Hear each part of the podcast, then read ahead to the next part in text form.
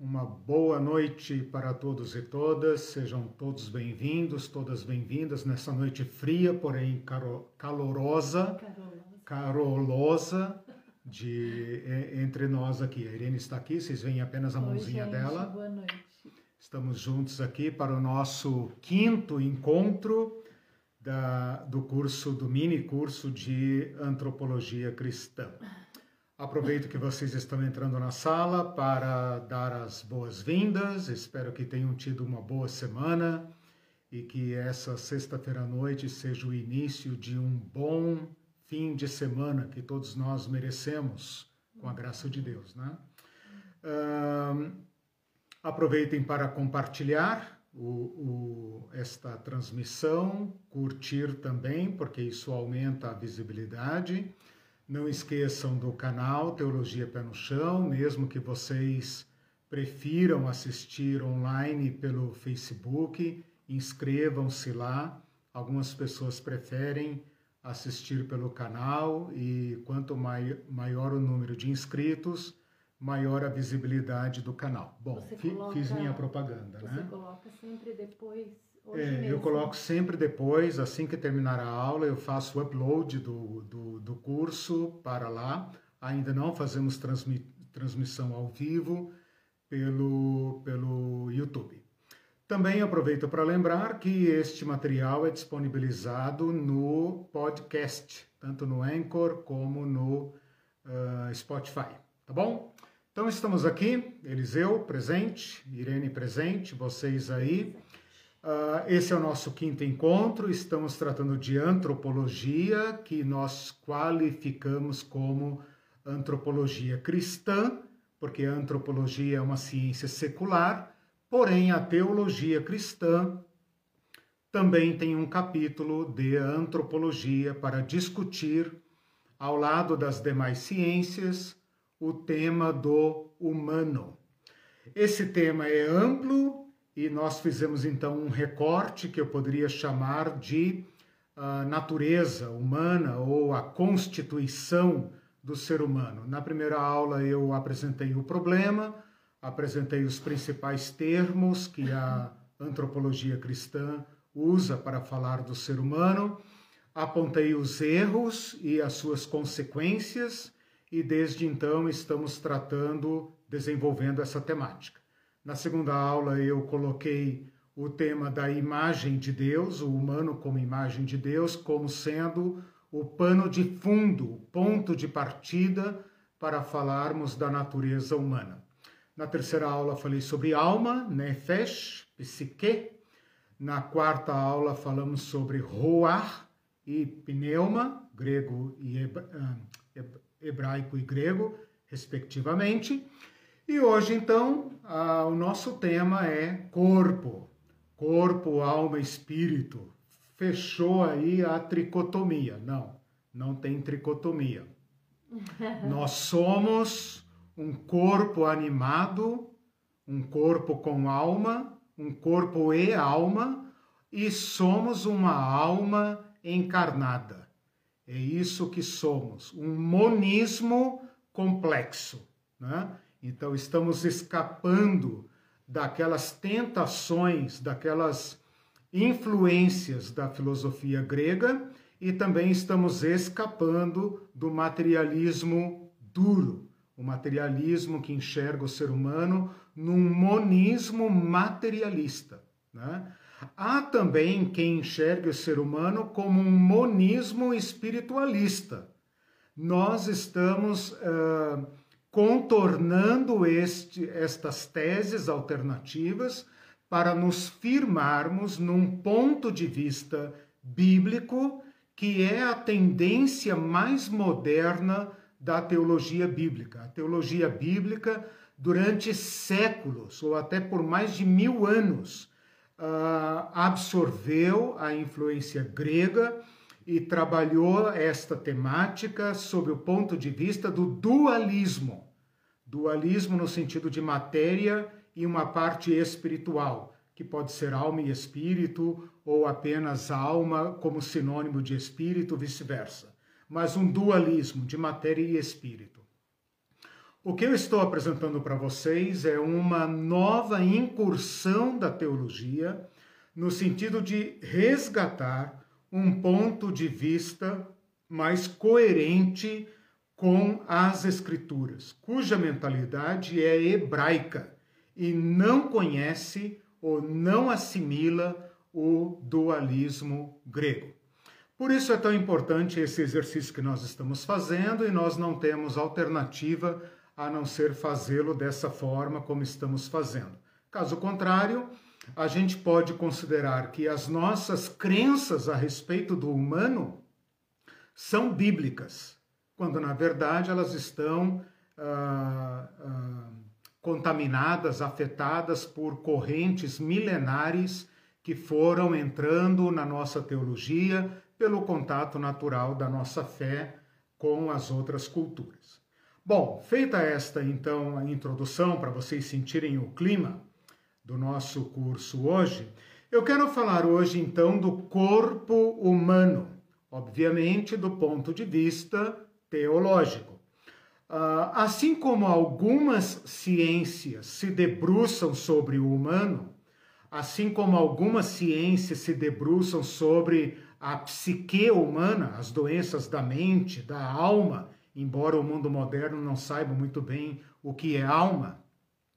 E assim como as religiões, quase todas, uh, uh, adotam a linguagem da espiritualidade embora esse conceito também seja um tanto difuso, não se sabe exatamente o que significa, uh, o mesmo ocorre naturalmente, muito mais até do que em relação à alma e espírito, em relação ao corpo humano. O corpo humano é objeto de algumas ciências, né, ciências uh, médicas principalmente, biológicas, bioética, diversas ciências que se debruçam sobre o corpo humano e têm chegado a resultados impressionantes, né?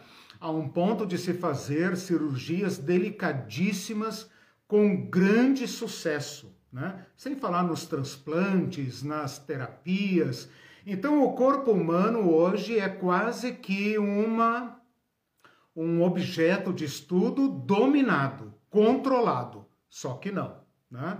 porque nós continuamos sendo ainda um desafio para essas ciências, na medida em que algumas doenças ou algumas particularidades do nosso corpo ah, ah, dialogam com essa nossa dimensão que na, ah, na qual a ciência tem dificuldade de entrar, né, de tratar.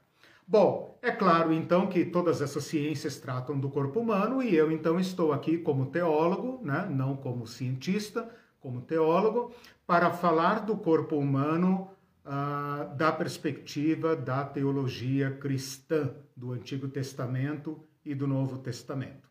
Então vamos lá. A aula vai ser dividida em duas partes, uma parte para falar sobre uh, o Antigo Testamento, outra parte para falar sobre o Novo Testamento, trabalhando estas palavrinhas que a Irene já pode colocar aí, que é basar, basar, como se fosse a nossa palavra bazar, né, mas com S, e o S em hebraico tem som de S, não de Z, basar, né? Ok? Basar, um S só. Basar, com um R só no final. Basar. Um S só. É, eu acho que a pronúncia é Basar, né? mas eu não vou me obrigar aqui a uma pronúncia complicada. E a palavra em grego, nós vamos ter que desdobrar em duas, depois eu chego lá, tá? Só estou dando o, o, mapeamento do curso. Ah, na segunda parte, nós vamos estudar a, a, a, terminologia grega e eu serei obrigado, então, ah, a usar duas palavras que são sarx mas isso vai ser depois, não. Depois, mas se quiser anotar, tá. S-A-R-X, SARX, como se fosse a palavra sax, né? com um R aí no meio, então SARX, e a palavra soma. Tá? Essas palavras eu já usei lá na primeira aula. Então, esse é o vocabulário que nós vamos trabalhar aqui. Eu vou tentar, é, é, primeiro, informar vocês com esses dados da pesquisa e deixar então as considerações mais, mais para o final e vocês mesmos é, conseguirão ah, elaborar conclusões muito importantes, muito importantes ao final desta aula, ok? Então vamos lá, Antigo Testamento, primeiro termo, Bassar. Esta palavra ocorre 273 vezes no Antigo Testamento, Bassar. Uh, eu, eu, vou dar esses números apenas para uh, ah, demonstrar para vocês a complexidade do tema. Tá? Dessas 273 vezes, um terço se refere a animais e as outras, os outros dois terços, né, se referem a quase 170 vezes se referem a uh, humanos. Então, percebam aqui que, pelo próprio estudo do vocabulário, a, o basar, o corpo, a carne, é uma dimensão que nós compartilhamos com os demais seres vivos do mundo animal. Então, nós compartilhamos algo com os animais. Nunca se refere a Deus. Portanto, aqui tem um corte uh, um corte essencial. Né? Às vezes se fala da alma de Deus como um empréstimo. Se fala do Espírito de Deus muito mais vezes do que se fala do ser humano e quase nada de animais. Né? Mas em relação à palavra Bassar, são 273, 273 vezes sendo que mais de um terço, um pouco mais de um terço das vezes, se refere a animais e os outros dois terços, quase dois terços, se referem aos humanos. Então, isso já deixa claro que é algo que nós compartilhamos com os uh, animais, ok? A natureza física, a natureza corporal, a natureza carnal, né? Vocês vão ver que a palavra carne assim como em hebraico, em grego e em português, ela é ampla. Né? Ela pode se referir tanto à carne humana como à carne do animal, é a mesma palavra. O mesmo está ocorrendo aqui no hebraico. Né? Você pode falar carne de porco, vocês não podem comer carne de porco. Né? E aqui, só para dar o ponto inicial, né, eu sempre falei o primeiro versículo em que ocorre a palavra alma, o primeiro versículo em que ocorre a palavra espírito. Olha aqui um versículo em que vai ocorrer a palavra carne. Quando Deus faz Adão dormir um sono profundo, ele faz uma cirurgia no homem e fecha o lugar com carne. Então percebam aí o sentido da palavra passar, né? uh, Gênesis 2, uh, 23, quando fala daquela primeira cirurgia, né? Primeira cirurgia que foi feita por Deus ali, né? Bom, olha que interessante. Embora a palavra ocorra 273 vezes no hebraico, eu peguei aqui uma Bíblia em português, a Bíblia Pastoral Católica, porque é a que está mais à mão para mim na, na internet, mais fácil de, de usar rapidamente. Excluí os livros apócrifos, né, que pertencem apenas ao cânon da Bíblia Católica e não ao nosso. E contei 67 vezes a palavra corpo. Então, de 273 vezes que a palavra basar ocorre no Antigo Testamento, apenas 67 vezes ela é traduzida como corpo em português. Eu, eu poderia fazer, depois eu faço isso, quantas vezes ela é traduzida como carne. Então você já percebe aqui que a palavra basar pode ser traduzida como carne ou como corpo. Por quê? porque o hebraico não tem uma palavra específica para traduzir como corpo. Então preste atenção nisso. Nós falamos em corpo, alma e espírito, que o ser humano é corpo, alma e espírito, tricotomia, né? O hebraico uh, praticamente não tem uma palavra específica para se referir a corpo. A maioria das vezes em que, ou quase a absoluta uh, total das vezes, em que uh, é traduzido como corpo, por trás está a palavra carne. Então, ao invés de falar corpo humano, o original vai dizer quase que sempre carne humana, a sua carne, tá? Então, isso já é um detalhe interessante sobre como o, o hebraico apresenta primeiro o ser humano feito do pó da terra, alma vivente, Deus sopra nele a sua ruar, e depois então ele vai falar do ser humano como carne, mas quase nunca vai usar, ou porque não tem, né, uma palavra como corpo. Tem uma outra palavra minoritária, que você também anote aí, que é sheer, S-H-E-E-R, sheer, que é quase que sinônimo de basar. estou colocando aqui apenas para você entender a limitação, a restrição do idioma hebraico. Então a palavra basar é quase que a, a, a principal e sheer é a palavra então minoritária, eu estou pronunciando assim como se escreve. Essa palavra sheer significa, vocês vão ver daqui a pouco, que ela é quase que sinônimo de basar. O que, que ela significa? Ela significa carne, tanto no sentido de carne de animal para comer, por exemplo, comer carne, não comer carne, é sheer. Ela significa corpo, no sentido de que corpo é feito de carne, na nossa língua também é assim, né? Carne. Uh, no sentido de, de parentesco, tipo, uh, você é da mesma carne que eu, mesmo sangue, mesma carne, né?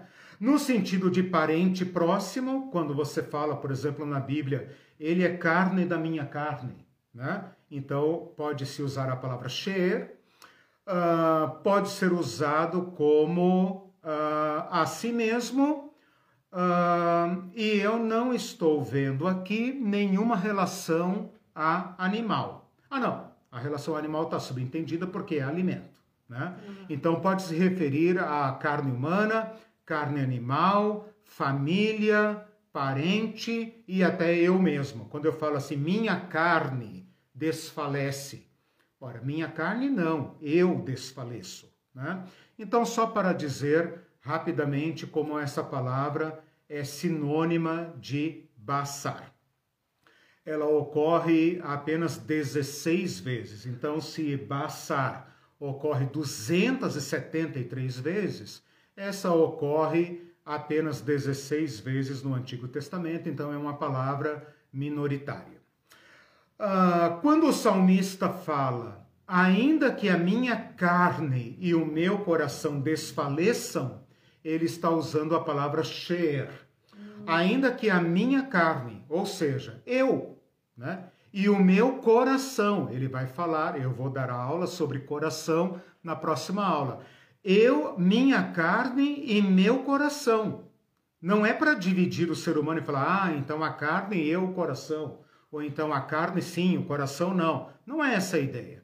A ideia é um paralelismo. Eu me desfaleço, mas Deus é a fortaleza do meu coração.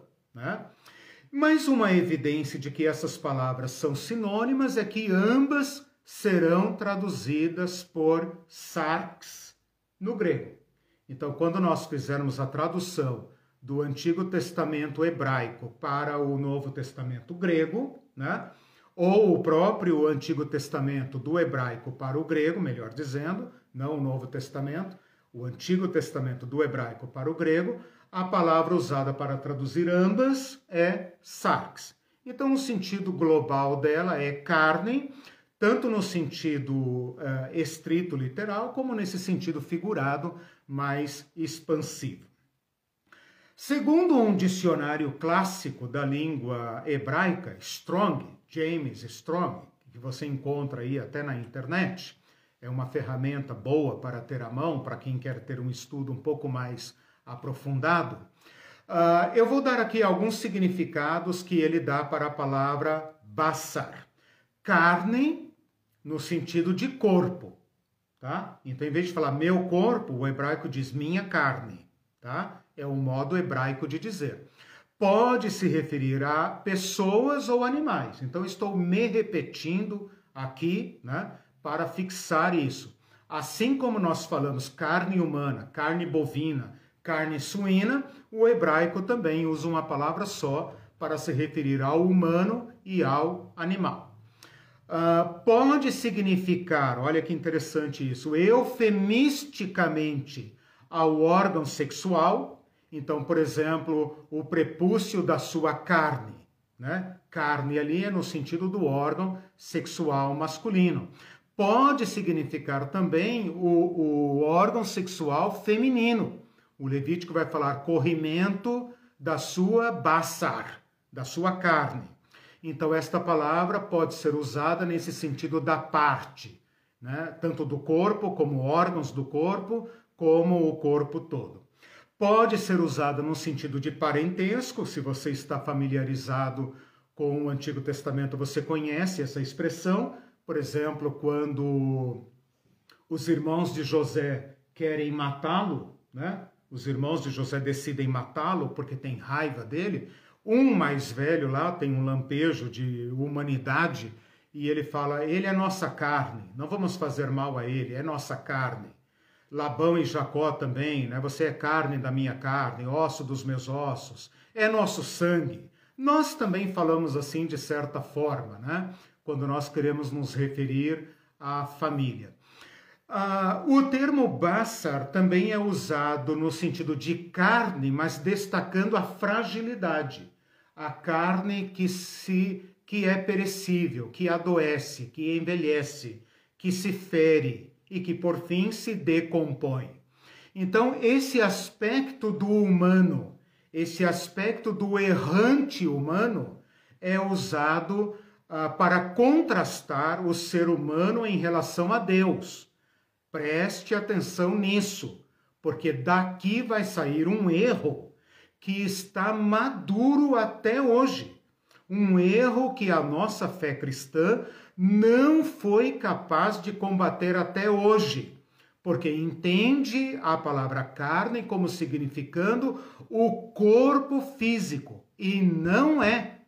É carne no sentido do homem inteiro, do humano inteiro, para contrastá-lo com Deus, que não é carne porque carne nunca é aplicada a Deus. Deus é espírito, né? Deus é de outra natureza, ele é único, não há ninguém como ele. Então, esse sentido da fragilidade da carne, que não se refere ao corpo humano, mas ao humano inteiro, sem divisão. Essa palavra também pode significar todos os seres viventes, por exemplo, na época do dilúvio, né? aí pereceu toda a carne. Uhum. Né? Então, humanos e animais, de modo generalizado, todos os animais. E todos os animais e toda a humanidade, tá? Então eu desdobrei aqui alguns significados, né? Alguns. Vou escolher quatro deles para agora então exemplificar. E agora então estou me baseando naquele autor que foi sugerido já aqui em aulas passadas, inclusive, né, nosso irmão Gilberto uh, deu ali a, a, o caminho das pedras ali, que você pode comprar pelo Kindle, o livro Antropologia do Antigo Testamento, de Hans Walter Wolff. Hans Walter Wolff explora quatro acepções que, de certa forma, nos dão uma noção global do que significa corpo em hebraico. E são esses significados, pode anotar. Carne é o principal sentido, porque nós estamos falando em hebraico. O sentido de corpo, então na nossa Bíblia em português, basar, vai ser traduzido como corpo algumas vezes para melhorar o sentido, tá? Então, primeiro sentido, carne. Segundo sentido, corpo. Terceiro sentido, parentesco, família, né? Laços de sangue. Quarto sentido, fraqueza humana. Então, o ser humano na sua fragilidade. Né? na sua grandeza, na sua superioridade em relação aos animais, porém na sua fraqueza em relação ao divino. Né? Então vamos lá, vou dar aqui alguns exemplos, então, começando pela palavra carne, tá? E vou falar de animais. Então, por exemplo, muito rapidamente, tá? Sem citar referências, depois vocês peguem lá as anotações que eu estou postando tanto no Facebook, como no YouTube, como no podcast. Podcast, aliás. Eu coloco lá as minhas anotações, tá? Com todas as observações, com canetinha amarela, letra vermelha para destacar, tá bem bonitinho lá, bem formatado. É, então vamos lá. Uh, Jó se refere, por exemplo, aos crocodilos, a carne do crocodilo, como baçar, baçar do crocodilo. Tanto faz se é abatido para caçar ou animal morto. Então, tanto faz. Em Isaías 22, 13, não precisa anotar, tá? Em Isaías 22, 13, Deus reclama do povo porque está fazendo festa em momento inadequado. E ele fala: eles param para se alegrar, se regozijar, comer baçar e beber vinho. Então está muito claro ali que se trata de churrasco, né? Carne, aquilo que brasileiro não conhece mais, né? Já ouviu falar, no passado tinha, né? Ficava assim disponível. Hoje tem alarme, né? Fica chaveado com cadeado e tal, mas o hebraico conhecia isso e se chamava Bassar. Quando Deus manda codornizes ah, no deserto, eles comeram Bassar de codornizes. A Bassar de porco era proibido comer, né? Uh, Bassar de vacas. Então aqui você tem uh, exemplos de Bassar como significando a carne, a matéria do que é feito os organismos vivos de animais. Agora eu vou dar exemplo de Bassar como carne humana.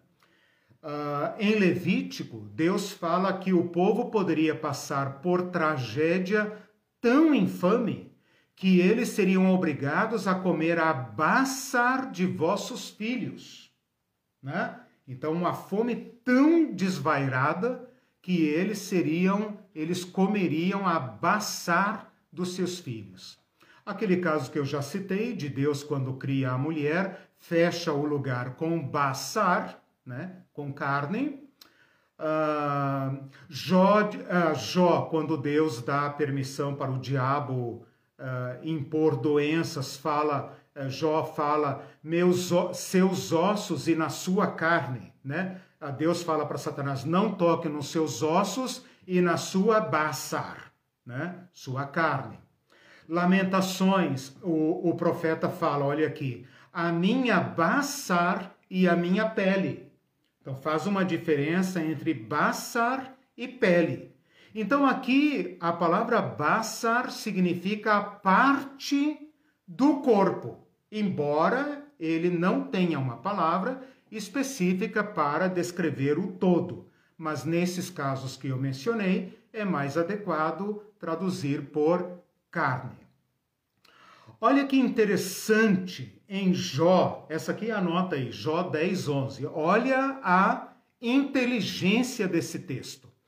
Porque Jó fala assim: de pele e de carne me revestiste, com ossos e com músculos me trançaste. Eu gosto desse texto porque ele demonstra um conhecimento de anatomia humana. Né? Isso aqui parece o Da Vinci lá, né? Quem que eram os caras que dissecavam cadáveres escondido lá na, no início da Idade uh, da idade moderna, né? Então Jó está usando aqui a palavra baçar como o recheio do seu corpo, porque ele fala de músculos que para nós é carne, né? Fala de ossos, fala da pele e fala da carne, né? Então, claro, a carne aqui pode estar em paralelo com o músculo, mas eu achei muito interessante como ele uh, uh, se refere ao seu corpo, né? Como o seu corpo foi feito, e ele atribui isso a Deus, obviamente. Uh, pode se referir ao órgão sexual masculino, como eu falei no caso da circuncisão, né? a carne, a baçar do seu prepúcio, né? ou também o órgão sexual feminino, isso aqui já falei.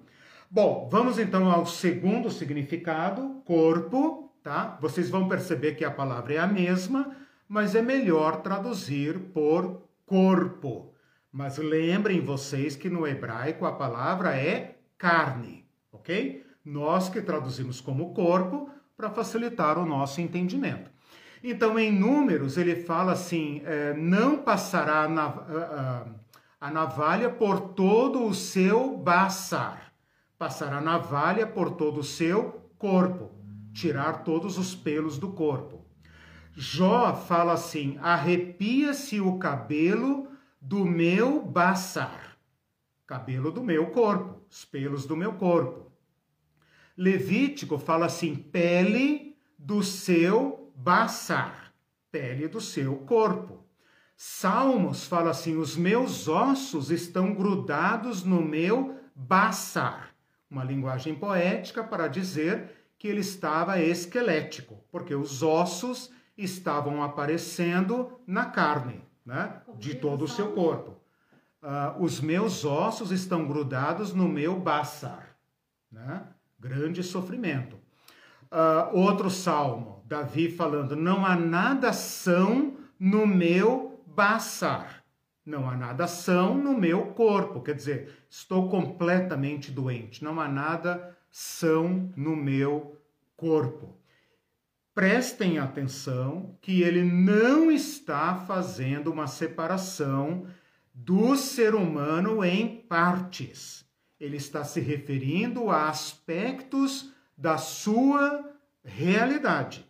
Porque ah, não se trata apenas de doença da carne né? mas de um abatimento do ser. Vou falar agora do corpo no sentido de pessoa, tá? Ah, espera aí, deixa eu ver se eu estou fazendo um erro aqui. Não, eu falei corpo, né? Ah, corpo, tá. Corpo, mas a melhor tradução aqui do, da, da palavra seria pessoa, tá dentro de corpo ainda, ah. tá? Só que eu vou usar a palavra pessoa como a melhor tradução. Uh, aquele caso que eu falei dos irmãos de José, né? Ele é nosso irmão em nossa casa. Uh, desculpa, desculpa, pulei aqui um item.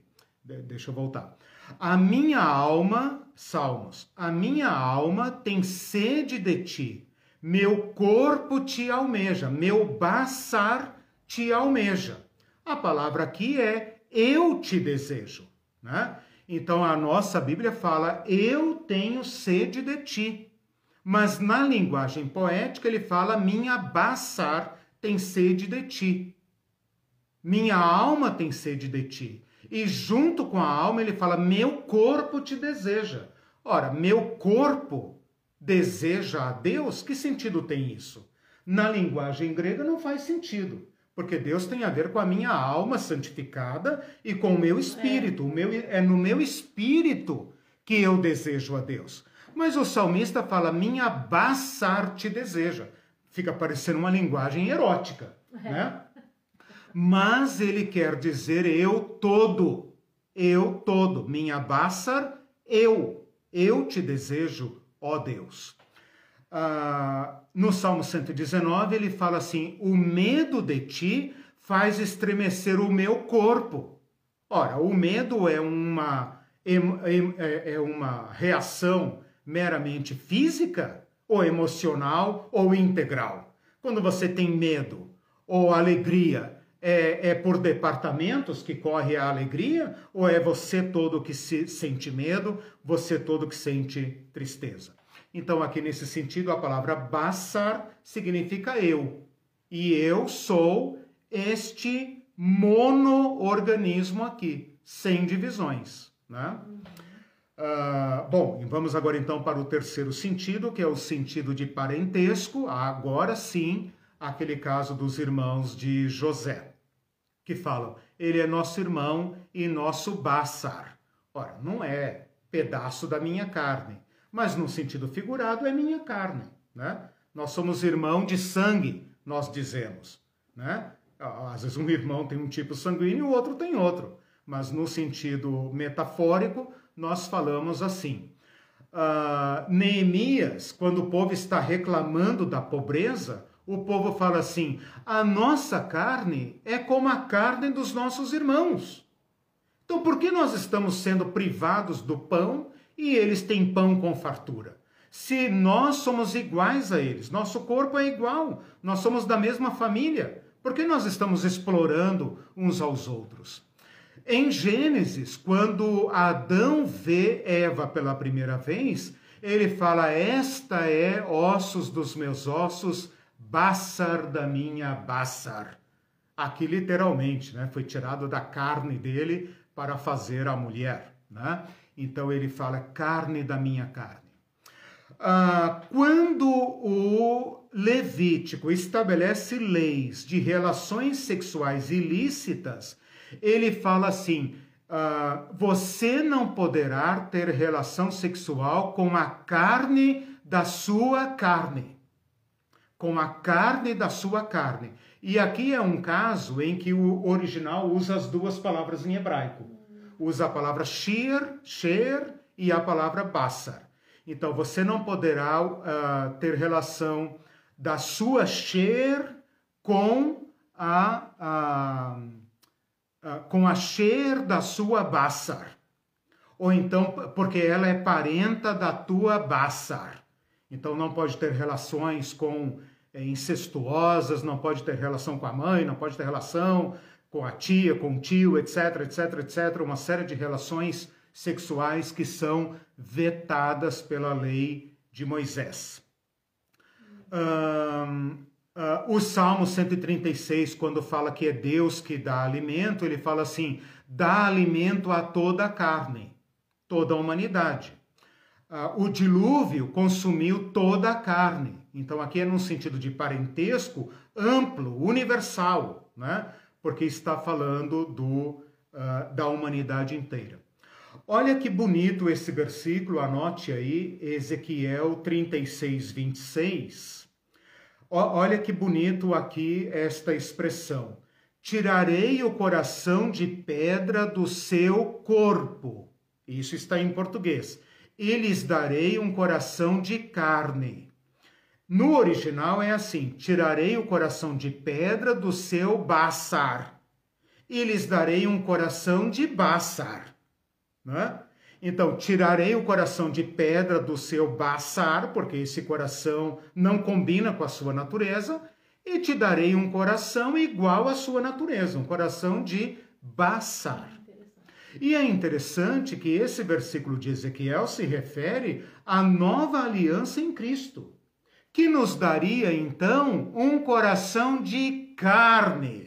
Recebi um novo coração do Pai, e esse coração é de sarques, é de bássar, é de carne, porque vocês são humanos. E quando vocês ficam com o coração endurecidos, é que vocês estão se desumanizando. E a cura para vocês não é desumanizar-se ou divinizar-se, é humanizar-se. Então eu lhes ensinarei de novo a ser humanos. É, é isso que significa. E no último sentido, o sentido da fraqueza moral, uh, no sentido de fraqueza, né, e tal. Você falou fraqueza humana. Fraqueza humana, fraqueza humana, mas pode colocar também fraqueza física ou moral, porque está contrastando com Deus. O grande pulo do gato aqui é você não pensar, preste atenção nisso, não pensar nesta palavra carne como sendo corpo físico, mas como significando o humano o humano, ok? Então, olha só, o salmista dizendo assim: que me pode fazer o baçar? Eu não tenho medo. O que pode me fazer? Não terei medo. Que me poderá fazer o homem mortal? Que me poderá fazer o meu igual? Que me poderá fazer o baçar? Por quê? Porque eu sou carne e ele é, ele é carne igual a mim. Não é superior a mim, não é inferior a mim. Né? Olha Deus falando, aqui você percebe claramente o contraste desta uh, carne, Bassar, com Deus. Maldito o homem que confia no homem e faz da Bassar o seu braço. Isso, essa é importante, é Jeremias 17, versículo 5 e versículo 7, tá? Maldito o homem que confia no homem e faz da Bassar o seu braço. Interessante que ele fala Bassar aqui, e a nossa Bíblia traduz que faz do homem mortal, para enfatizar que é o humano. E faz da carne mortal o seu braço. Ora, o que, que significa a palavra braço aqui? A palavra braço aqui está em contraste com o braço de Yahvé. Porque no versículo seguinte ele vai fazer a, a antítese e ele vai dizer: Bendito o homem que confia no Senhor, né? e cuja confiança está no Senhor e depende do Senhor. Então, esta carne mortal aqui não é a carne física, não é esse invólucro material que prende um espírito bom. Não, não é isso. Quando fala carne mortal, está falando não vou colocar toda a minha confiança na humanidade, porque a humanidade é feita da mesma matéria que eu. A humanidade é mais do mesmo. Não existem castas humanas aqui. Não existem humanos de outra estirpe. Nós somos todos da mesma natureza. Então, juntos, o que devemos fazer? Colocar nossa confiança última naquele único que é superior a nós. Quando em Segundo Crônicas, eu não me lembro aqui qual é a guerra, em que o profeta fala assim: maior é o que está conosco do que o que está no mundo. Com ele está o braço de carne. Olha aqui a, a ideia da, da, da força perecível. Com ele está o braço de carne. Que braço de carne? A força humana. Né? E depois em Salmos, de novo, Deus se lembrou que eles são apenas carne. Então aqui Deus reduz o ser humano a carne. Deus, Deus se lembrou que eles são apenas carne. Se Deus exigir deles, eles todos perecerão, porque eles são carne e eles não conseguem uh, ser mais do que isso que eles são. Então o salmista coloca assim a misericórdia de Deus, um Deus que se lembra que o ser humano é perecível. Como se fosse Deus que precisasse se lembrar, né? e não o ser humano que é. devesse se lembrar que ele não é Deus. Né? Ele é uh, carne perecível, ele é feito de uma matéria uh, perecível. Né? Bom, fechando então esse exercício que nós fizemos, eu coloco aqui algumas considerações que no Antigo Testamento o ser humano, o homem, a mulher, é carne. No pensamento grego, o ser humano tem carne ou tem corpo. Na mentalidade hebraica, o ser humano é corpo, corpo vivo. É corpo vivo.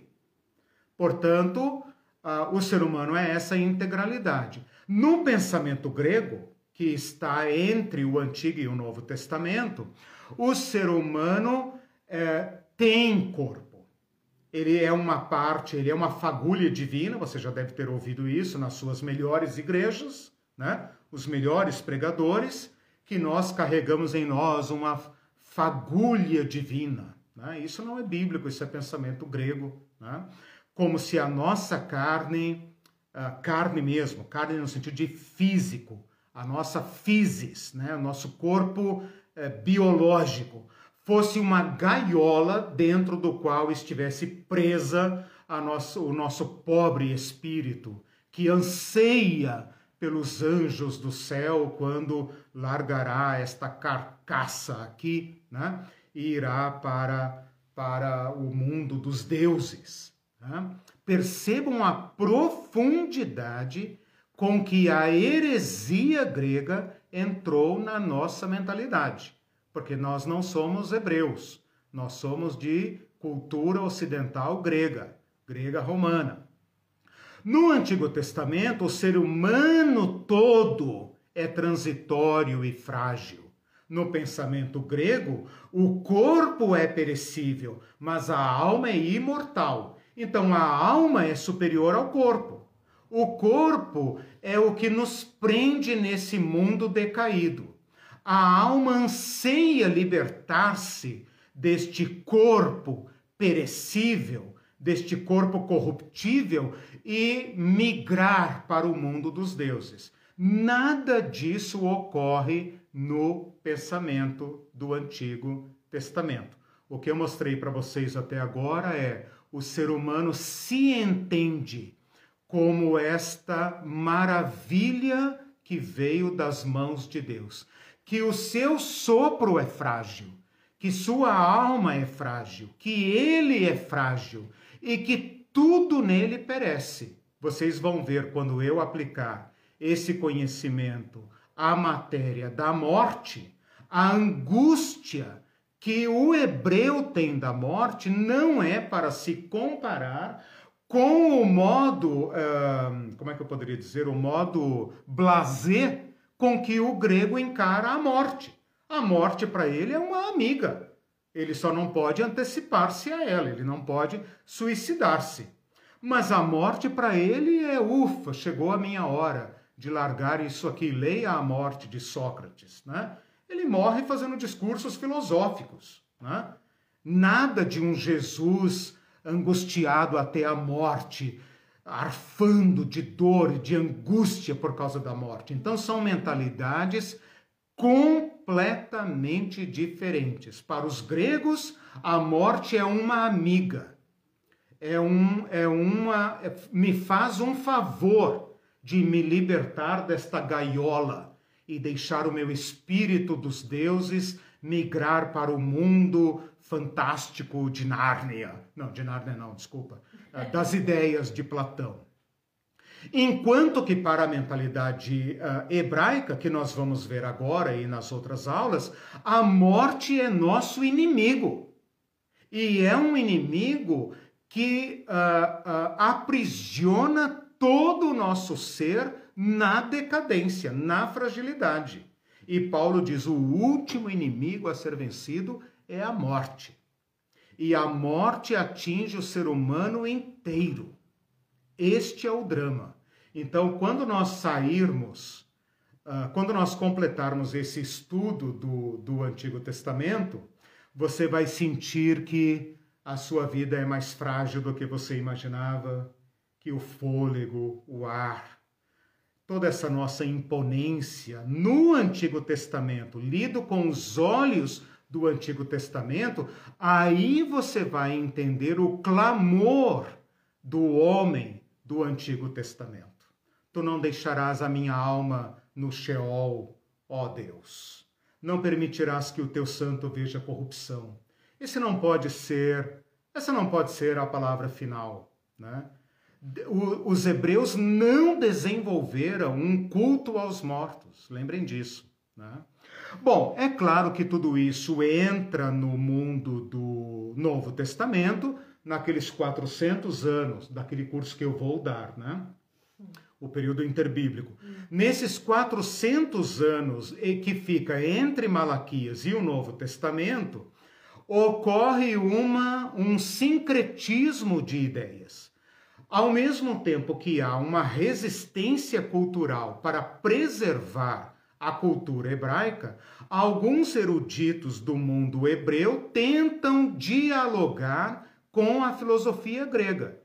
E então você vai perceber, se você ler os livros apócrifos, que só tem na Bíblia católica, não tem na Bíblia protestante, mas se você ler certos livros apócrifos, como por exemplo Sabedoria, você vai perceber que eles começam a pensar no espírito e na alma como sendo bons e no corpo como sendo mal. Né? Então, por exemplo, Philon, Philon, que é um sábio mais ou menos contemporâneo de Jesus, ele trata o corpo como se fosse um fardo, ele trata o corpo como se fosse um caixão da alma, a sepultura da alma, né? que impede a pessoa de ter comunhão com Deus. Então, como é que a pessoa tem comunhão com Deus? é, é, machucando o corpo, flagelação. Flagelação não é muito o costume hebreu, né? É mais dos pagãos. Mas como que os hebreus fazem isso? Uh, praticando jeju, jejuns, né? Privando a carne de todos os prazeres. Por quê? Porque ela é nossa inimiga. Né?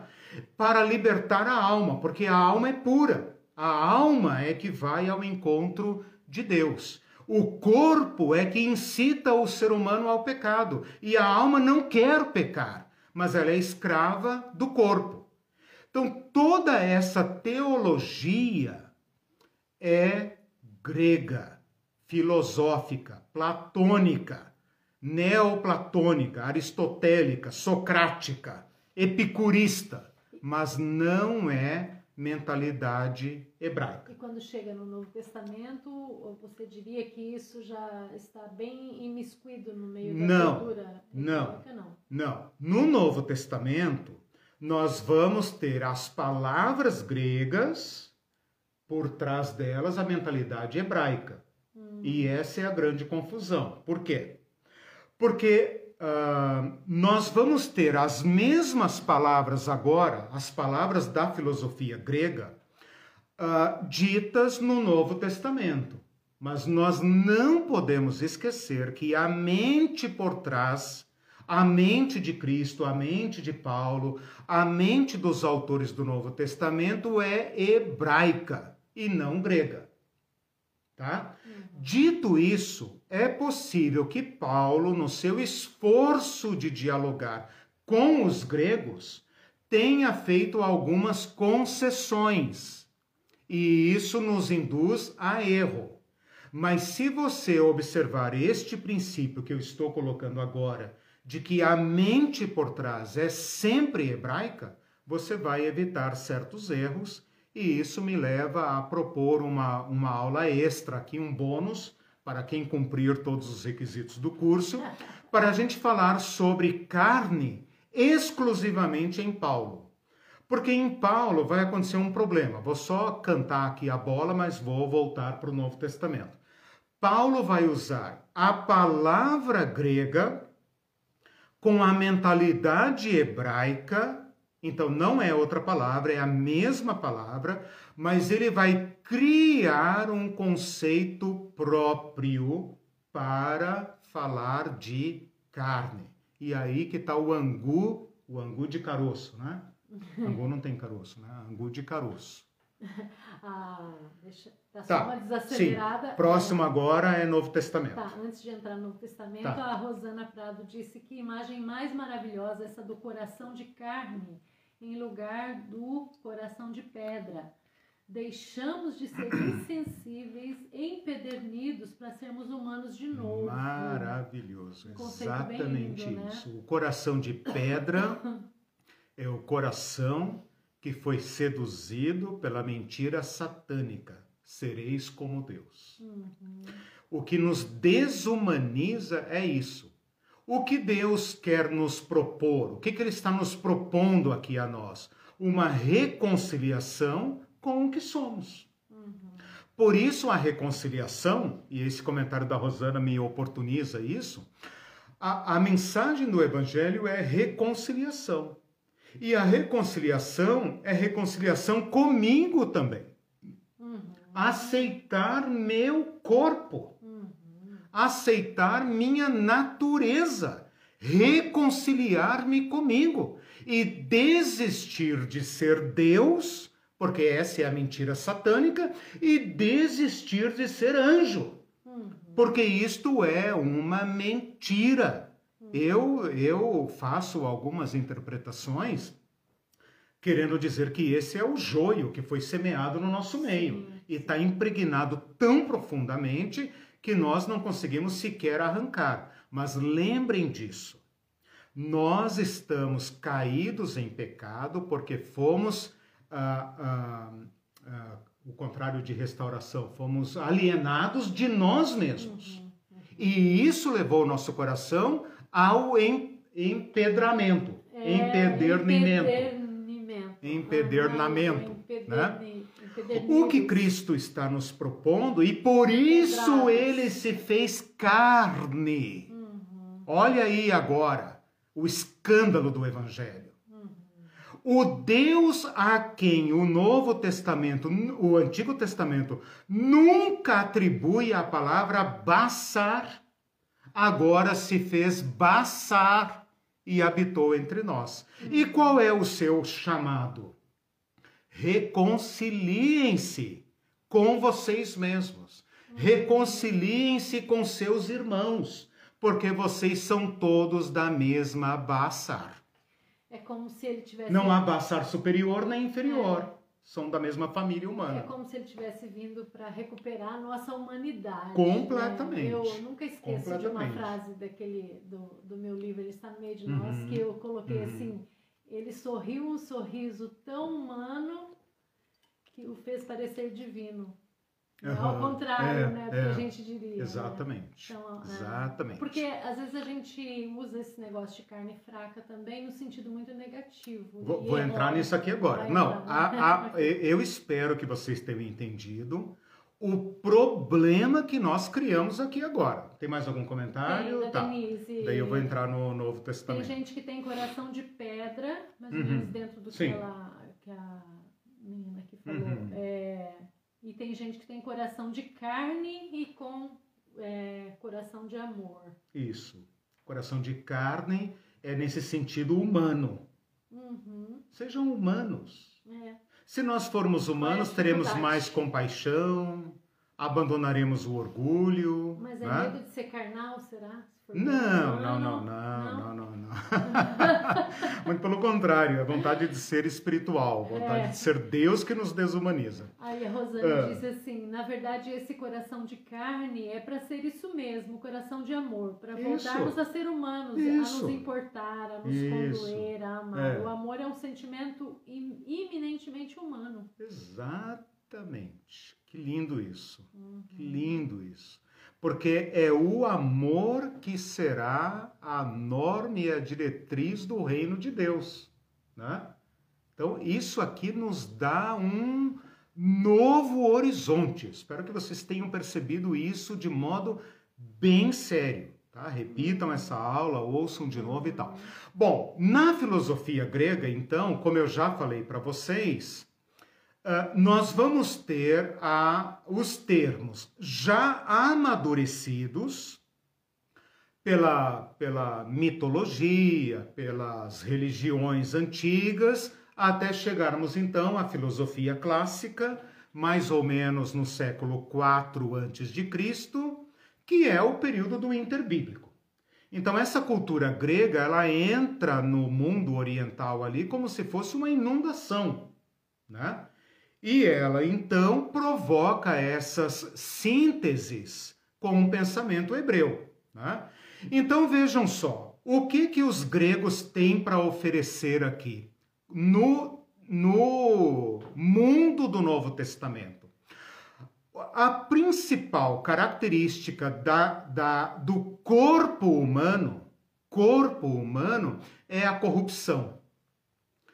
A psique é a as emoções, a inteligência, né? a psique, a alma. Né?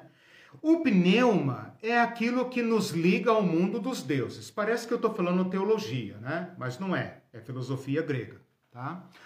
Os deuses não têm carne, os deuses não têm sarx. A palavra agora é sarx. Tá? Entrei no Novo Testamento, a palavra basar agora se torna sarx. Tá?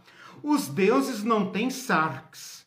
Os deuses são pura nous. O que, é nous? Mente, inteligência. Né?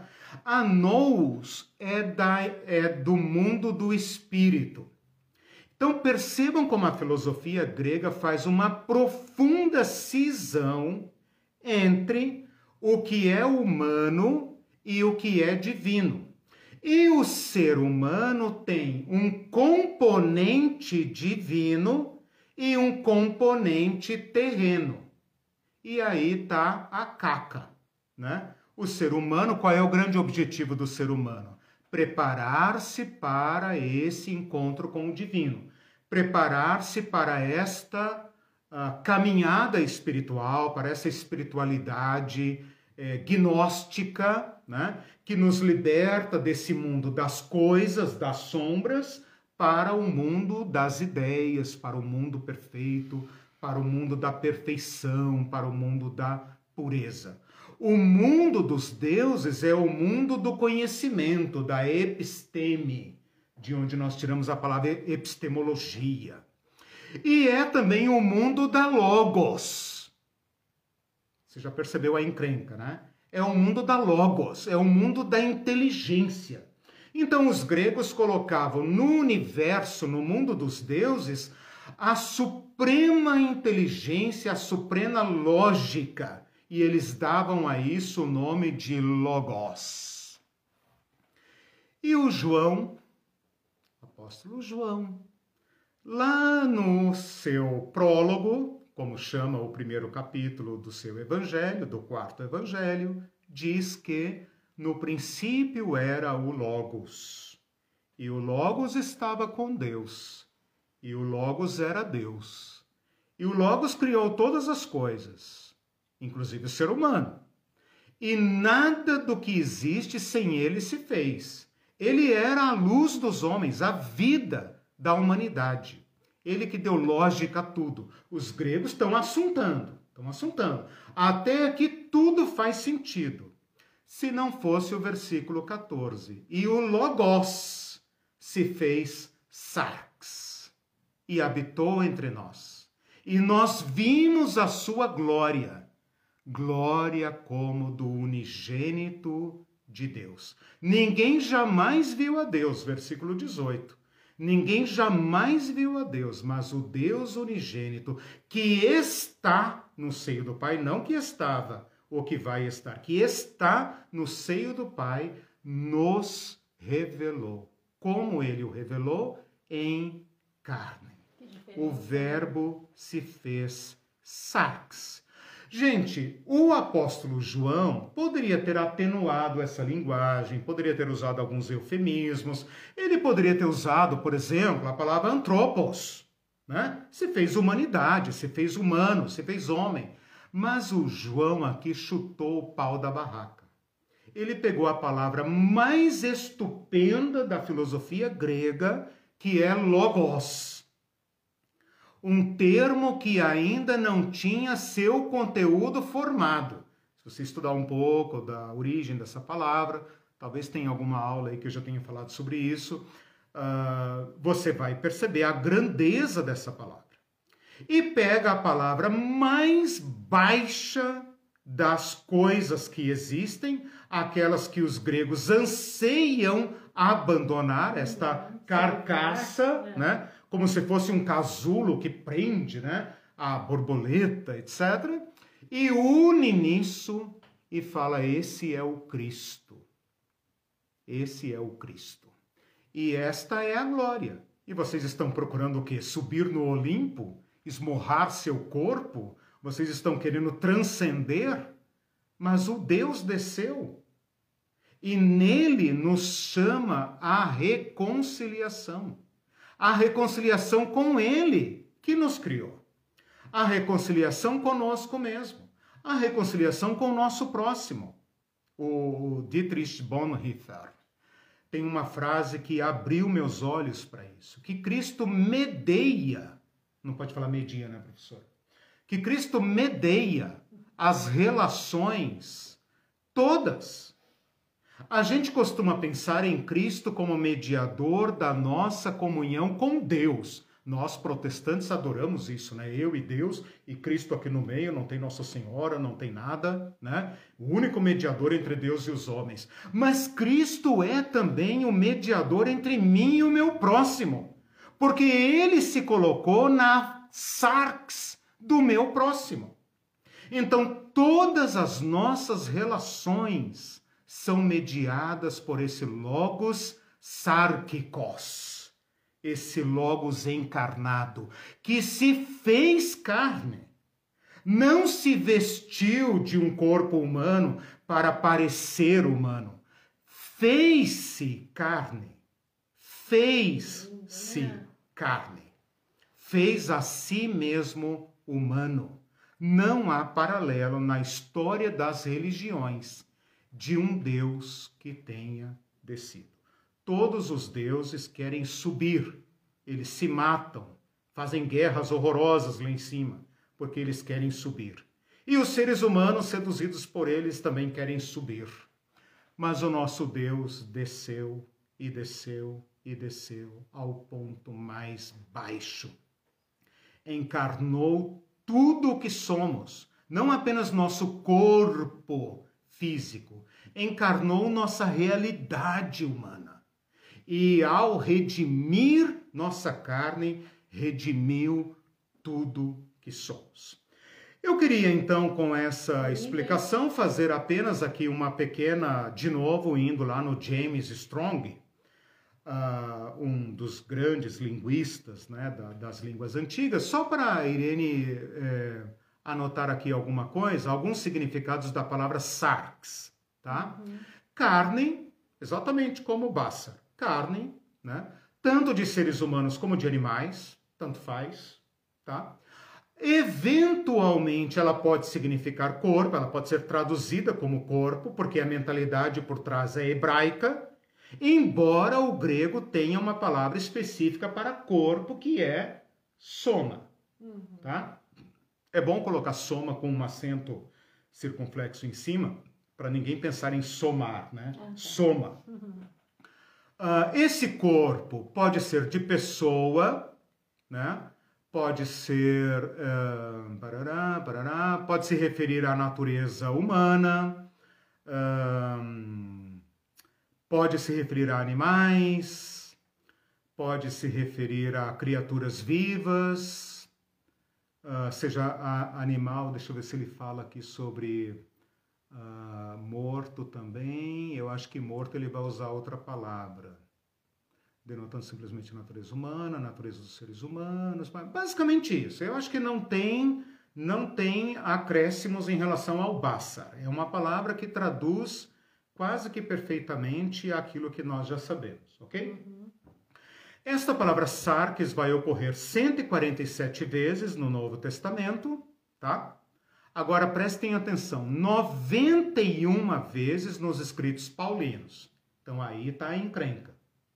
Então preste atenção nisso. Eu vou dar uma aula só 99. 91 vezes. Hum. Quer dizer, quase dois terços, né? 147, 90 vezes, quase dois terços aqui chutando e arredondando as vírgulas e nove fora nove e tal, né?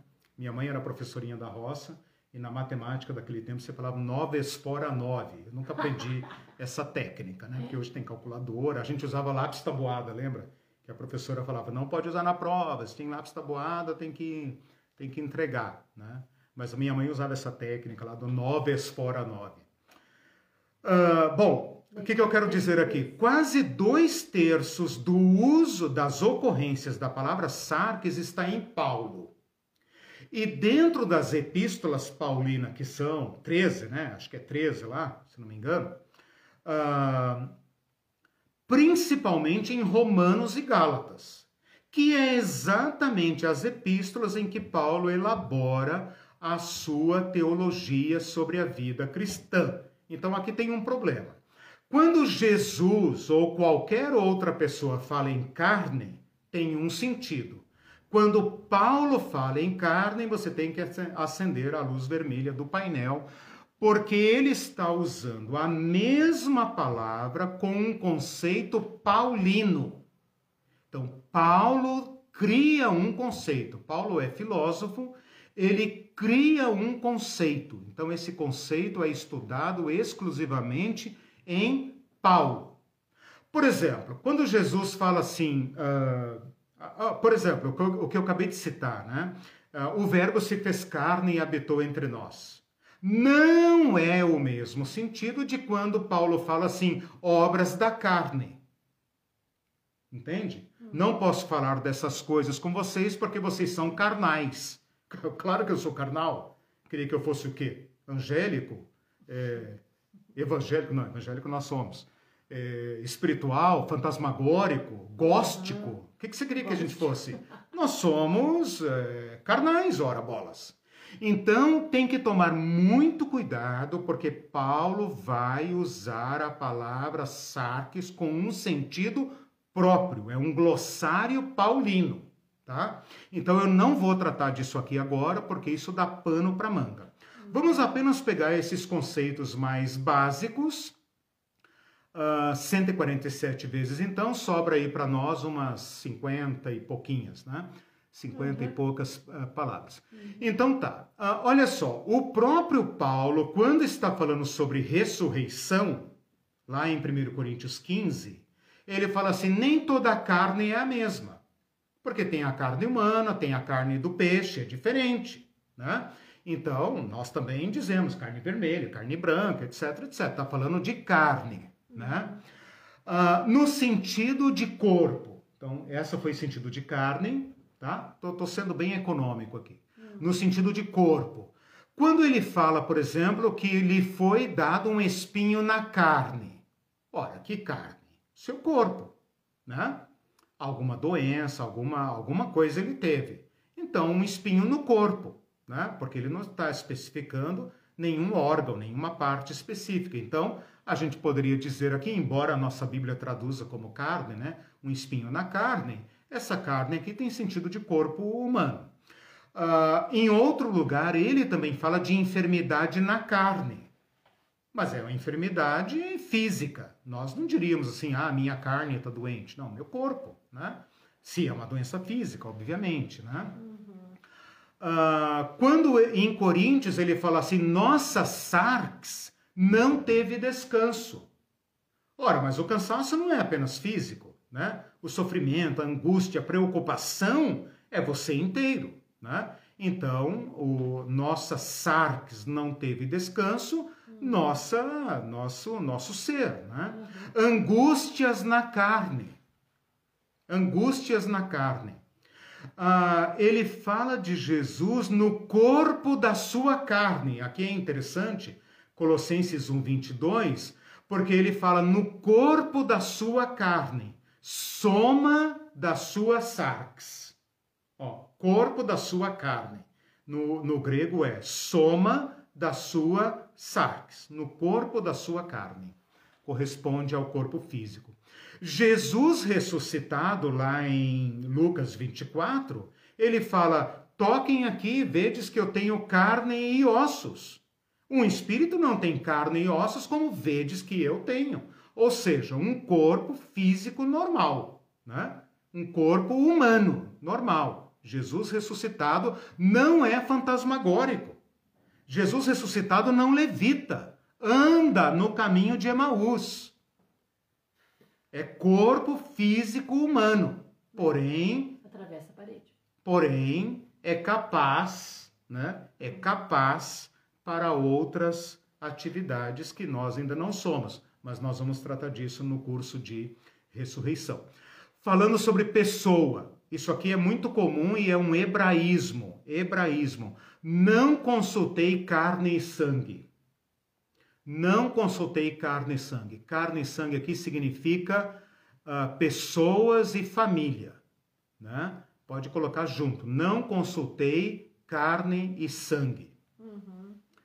Uh, Jesus, segundo a carne, esse aqui parentesco. Jesus, segundo a carne, veio da descendência de Davi. Israel, segundo a carne. Onésimo agora é irmão na carne e no Senhor. Né? É irmão de fé e irmão agora é, de família. Né? É, é na carne. Uh, ninguém, nenhuma carne será justificada diante dele por obras da lei. Nenhuma carne será justificada diante dele por obras da lei. É, Mateus 19, quando eles estão discutindo sobre divórcio, Jesus fala assim: Vocês não leram na lei de Moisés que está escrito que o homem deixa seu pai e sua mãe, se une à sua mulher e serão ambos uma só sarx? Uma só sarx? Ora, é claro que homem e mulher não ficam grudados num corpo só, né? mas no sentido de parentesco, de união, de associação, sim, são uma só carne. Né?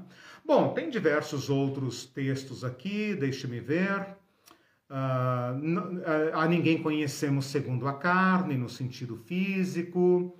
Uh, e o sentido paulino eu não vou tratar aqui, porque é um sentido específico, quando ele fala, por exemplo, obras da carne. Quando ele fala, por exemplo, em Gálatas 5,17, a carne luta contra o espírito e o espírito contra a carne. E tu pensa, né? Vocês pensam aí, né? Uh, vocês que me ouvem, eu não, né? Mas eu já pensei assim também. pensam que é o seu corpo lutando contra o seu espírito. E não é. É você lutando contra Deus. Porque esta é a carne que está aqui. Esta carne aqui não é teu corpo, é você na sua presunção ante Deus. Eu digo você no sentido retórico, né? Uh, qualquer um que me ouça, né? Não estou me dirigindo a ninguém especificamente. É se, se, tivesse dois poderes, né, dentro exato, da gente, um exato. lutando contra o outro. Mas isso é uma teologia fina do apóstolo Paulo. E pode ser que o povo da época tenha entendido melhor do que nós. Nós ah, escorregamos aqui mais bonito. Ó, Paulo falando: na minha carne não habita bem algum. Na minha carne não habita bem algum mente da minha carne, mente da carne. Ora, a minha carne tem mente? A mente é carnal? Essa é uma discussão infinita, né? A minha mente é o cérebro ou é algo que transcende o cérebro? Mas ele fala mente da carne.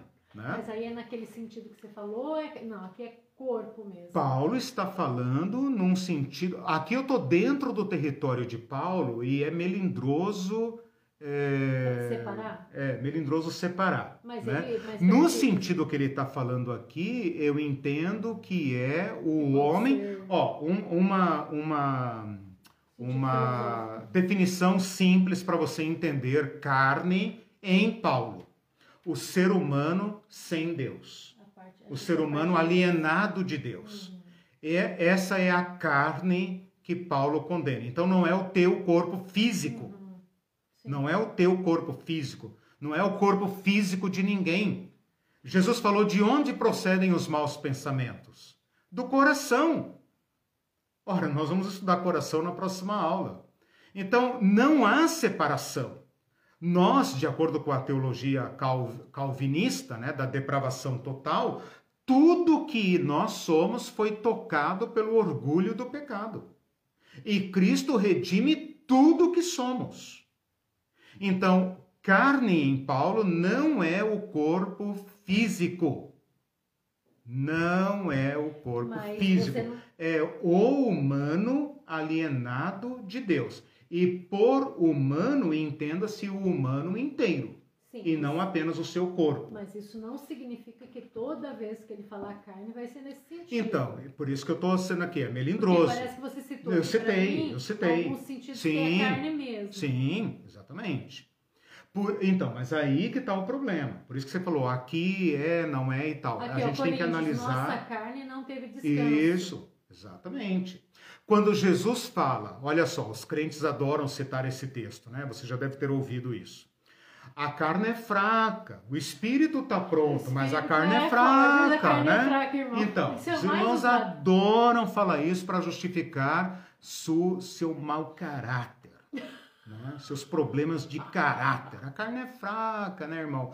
Falso. Isso é completamente falso. Jesus está na véspera da, da crucificação. Ele não tinha forças físicas para a crucificação. O cara adultera ele é tropeçou, ele tropeçou. O Simão Sirineu, Santo Simão Sirineu, né? Teve que ajudá-lo a carregar a cruz. Então a carne é fraca, claro.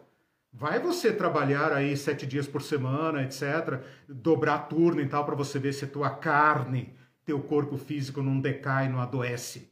Né? Então, a carne é fraca, mas aqui eu, eu por dentro estou firme. Estou firme a fazer a vontade de Deus, mas o meu corpo não está aguentando.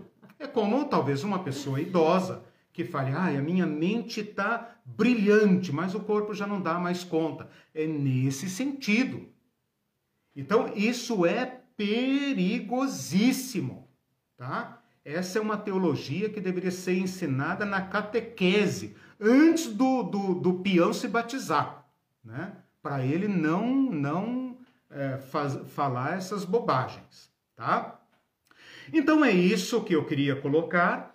Ah, a, a gente tem que tomar muito cuidado com o sentido paulino. Então, assim, se você lê a palavra carne em Paulo, cuidado. Né? Então é isso que eu queria considerar, né? que por trás da palavra sarx, no uh, uh, Novo Testamento, está a mentalidade hebraica. E que a mentalidade hebraica entende o ser humano como um, uma unidade. Uma unidade complexa, complexa, porque tem a dimensão física, mas o físico não me esgota. Eu não posso dizer que eu sou o meu corpo apenas. Também não posso dizer que esse eu aqui, este eu animado que respira, fala e gesticula, é uma alma que está dentro de mim ou um espírito que está dentro de mim. Eu só posso chamar eu, Eliseu, este todo que está aqui, que sempre existiu assim e só existirá dessa forma de nenhuma outra forma, porque jamais desencarnaremos. Aqui que os espíritas é, é, descem do barco, né? Jamais desencarnaremos, jamais encarnaremos. Acabou. O, aqui está o entroncamento, né? Espíritas vão de um lado e uh, uh, cristãos vão de outro. E mais na frente divergimos dos católicos também, né? vamos ver mais para frente. Mas quero animá-los com este fato, que esta exposição que eu estou fazendo para vocês é o que há de mais avançado na teologia. A teologia já superou estas questões antiquadas mas não chega no banco das igrejas, irmão. Não chega no banco das igrejas. A teologia mal e mal chega nas faculdades, porque até as faculdades estão se tornando produtoras de mão de obra para o mercado eclesial. Então, isso não interessa, ok?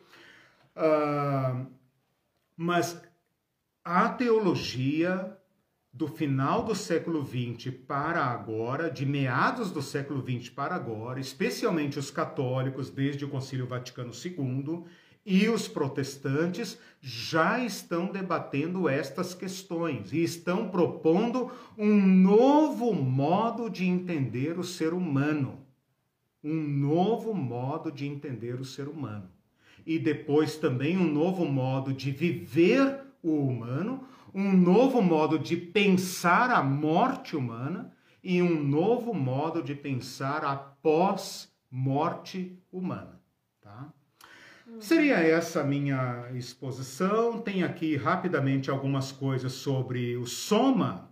O soma é, é como eu falei para vocês, o grego tem uma palavra específica para ah, para ah, o, o corpo que é soma, né? Essa é uma palavra menos problemática, ela vai aparecer, né? Uh, pode significar o corpo vivo, o corpo morto, o ser humano inteiro, a pessoa. Uh, Paulo fala, por exemplo, vosso espírito, alma e corpo, né? Aí os tricotomistas vão lá e cortam o ser humano em pedaços. Não, é, é só uma maneira pleonástica de dizer o ser humano inteiro, tá? Uh, o vosso corpo é santuário de Deus, então está falando do corpo, né? O ser humano não possui soma, ele é soma, ele é corpo, tá? Uh, então é nesse sentido que ele vai aparecer, ele aparece também bastantes vezes no Novo Testamento, 142 vezes, mas não há, eu vou insistir nisso, nenhuma autorização para dividir o ser humano em pedaços. Nenhuma autorização se a gente aplicar este princípio de que a mente por trás do grego do Novo hum. Testamento é hebraica. Bom, eu espero que vocês tenham entendido o valor intrínseco do corpo humano, do humano que somos, que não há nenhuma superioridade em relação uh, do espírito humano em relação ao corpo humano, né? que nós somos uma integralidade. E como Cristo encarnou-se, ele redimiu tudo que somos. Portanto, tudo que somos pode ser santo. Hum. Os prazeres humanos, os prazeres sexuais, os apetites, hum. todas as nossas necessidades e habilidades fisiológicas, naturais, são redimidos em Cristo. Por isso Paulo vai dizer: cada um, cada um possua o seu corpo de modo santo. Claro. Isso é espiritual. Isso é espiritual. Exatamente. É. Exatamente. O que é o homem espiritual, então? Só para completar é, aquela ideia, sim. né? O carnal é o homem alienado de Deus. O que é o espiritual, então? O homem em comunhão com Deus, o humano hum. em comunhão com Deus. Uhum. Né? Que foi restaurado. Os crentes têm, assim, às vezes uma teologia meio fundo de quintal, que diz assim, não, uh, o, o, o, ímpio, o ímpio, o não cristão, não, não tem espírito, o espírito dele está morto e tal. Tudo bo bobagem, tudo bobagem. Né? Não existe ser humano sem espírito. Né? Agora, existem pessoas que vivem uma vida como se ele fosse Deus. Né? Então, nesta pessoa, é, é, é, a relação com Deus que está inativada por rebeldia do ser humano. Né? Mas se o ser humano entender que ele é humano, reconciliar-se com o humano, e obrigatoriamente reconciliar-se com seu igual, porque se eu me reconheço humano, sou obrigado a olhar no rosto do meu próximo e dizer meu irmão. Os crentes detestam isso. Eles pensam: você é criatura, você não é da família, você é criatura, sai para lá. Você não é criatura, você não é da minha igreja, eu sou filho, você é não sei o quê. Não. A reconciliação em Cristo é a capacidade de pensar: eu posso olhar para você como meu igual. Talvez você não queira ser meu igual, porque você ainda está seduzido pela mentira satânica. Você quer ser, sei lá, superior, alguma coisa. Mas eu estou autorizado por Cristo, porque eu me entendo como humano em Cristo. E agora eu posso olhar para você e para qualquer um e dizer: meu irmão, minha irmã humana, meu irmão humano, dá aqui a sua mão, porque nós somos uma coisa só, né? Resta restaurar esse sentido baçar da humanidade. Uhum. Que não há nada, não há nada é, é, é, acrescentado a nós, a não ser a graça, uhum. para que ninguém se glorie. Né? Bom, encerrei porque já estou quase fazendo oferta aqui, né? É, o Mindu tinha feito uma pergunta antes e eu, eu achei por bem esperar essa sua explanação do Novo Testamento. E ele diz assim: Sim. Como se reconciliar consigo mesmo se nas igrejas a carne e o desejo devem ser castrados? Pois é. É uma, é uma infiltração, um tráfico né, da filosofia grega que entrou profundamente na nossa teologia. Né? Isso não é culpa de ninguém, tá? Não é culpa de ninguém. Por quê? Porque os primeiros apologetas os primeiros pais da igreja, os primeiros doutores da igreja, tinham que dialogar com o mundo grego, não porque eles eram, é, é, como é que fala, é, amantes da filosofia, mas porque eles precisavam defender os cristãos. E eles tiveram que dialogar com as categorias filosóficas. E aí não, aí não teve saída. Mesmo quem tentou evitar, acabou abrindo as portas para a, a, a, filosofia grega. E como a Igreja Católica foi a dona da teologia por mil anos, então esse conceito atravessou a Idade Média inteira. Né? Os protestantes quebraram esse cerco, mas mesmo assim, né, ninguém sabe lidar com o corpo, ninguém sabe lidar com o corpo humano. Essa é a verdade, né? A igreja não sabe lidar com prazer, não sabe lidar com alegria, não sabe lidar com festa, não sabe lidar com danças, não sabe lidar com, com arte. Essa é a verdade, né? Nós precisamos resgatar isso, uh, quem sabe essa teologia, essa visão uh, antropológica, né, cristã nos ajude, né?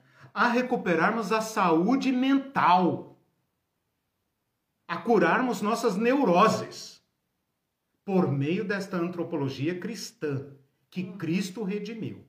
Né? Uhum. Cristo, o homem, o homem são, o homem bom, o homem que ama, o homem que tem alegria, que pula, que dança, que pega as crianças, que fala com as mulheres, que acolhe, que é misericordioso.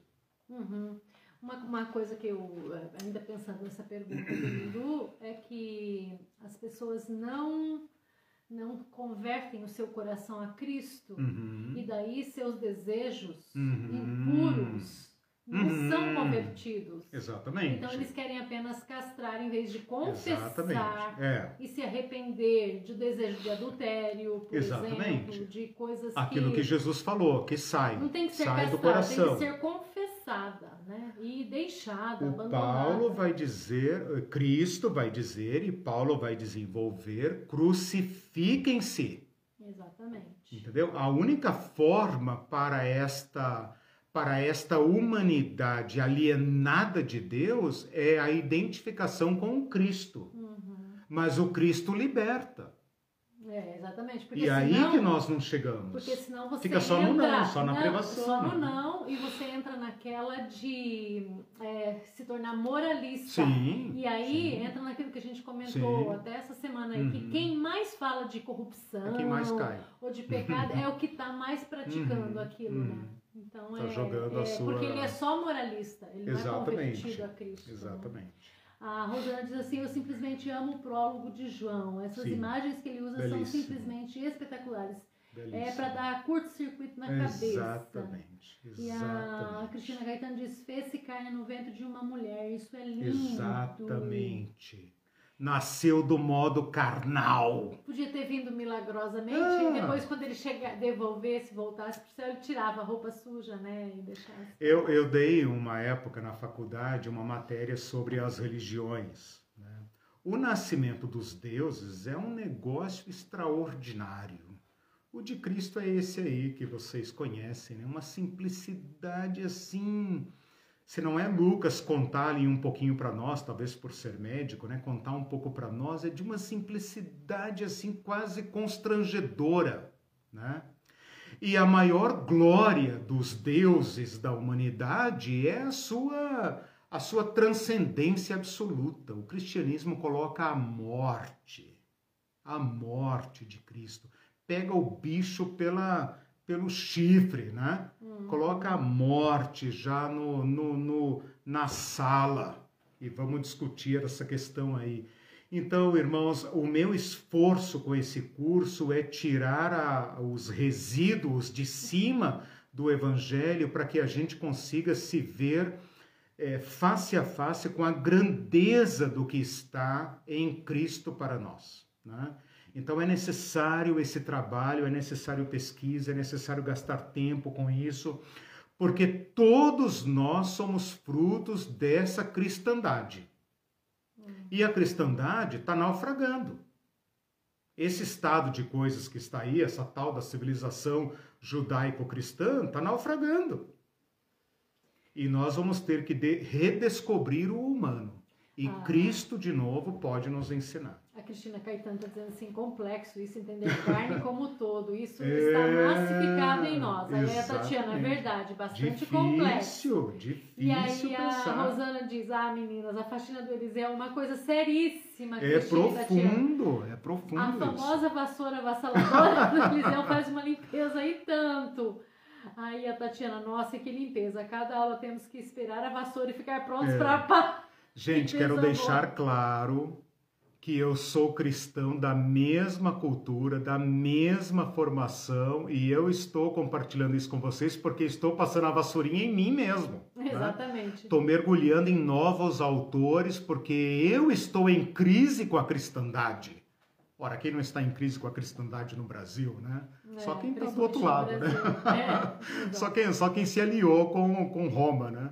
Com Roma que eu digo no sentido imperial, né? Uhum. A Sim. casta que nos mata. Ah, né? ah. Mas eu estou fazendo a limpeza em mim também, tá? Então uhum. é, eu não sou nenhum puro que estou limpando os outros. Nós somos companheiros de caminhada. A Cristina disse: não fica pedra sobre pedra, é ótimo. Amém. E a Tatiana disse: sempre quis entender esse a carne é fraca, que clareza, Exatamente. Magnífico. Aí exatamente. a Cláudia disse: pronto, agora a gente quer ler, depois você indica então para Cláudia, vou. Vou, vou, é, vou dar uma aula bônus, né, que não estava prevista, mas é muito importante, só para a gente tratar dessa questão de carne e espírito, uhum. né, em Paulo. Porque ah, Paulo é. bagunça, aí vai, aí vai é, Paulo melhor. bagunça a nossa cabeça, porque ele vai falar do homem carnal, o homem espiritual, e aí vira uma salada só, né? Nós ah, precisamos superar isso. Ana Mar diz assim: cada dia fico mais encantada com sua forma de ensino. Muita Obrigado. clareza, muito didático. E a Obrigado. Denise Tadinha falou: eu hum. aprendi tudo errado sobre a carne. todos nós, irmã. Eu fui enganada nisso todos também. Todos nós, todos nós. Ai, a Tatiana, todos você nós. não é a única. É.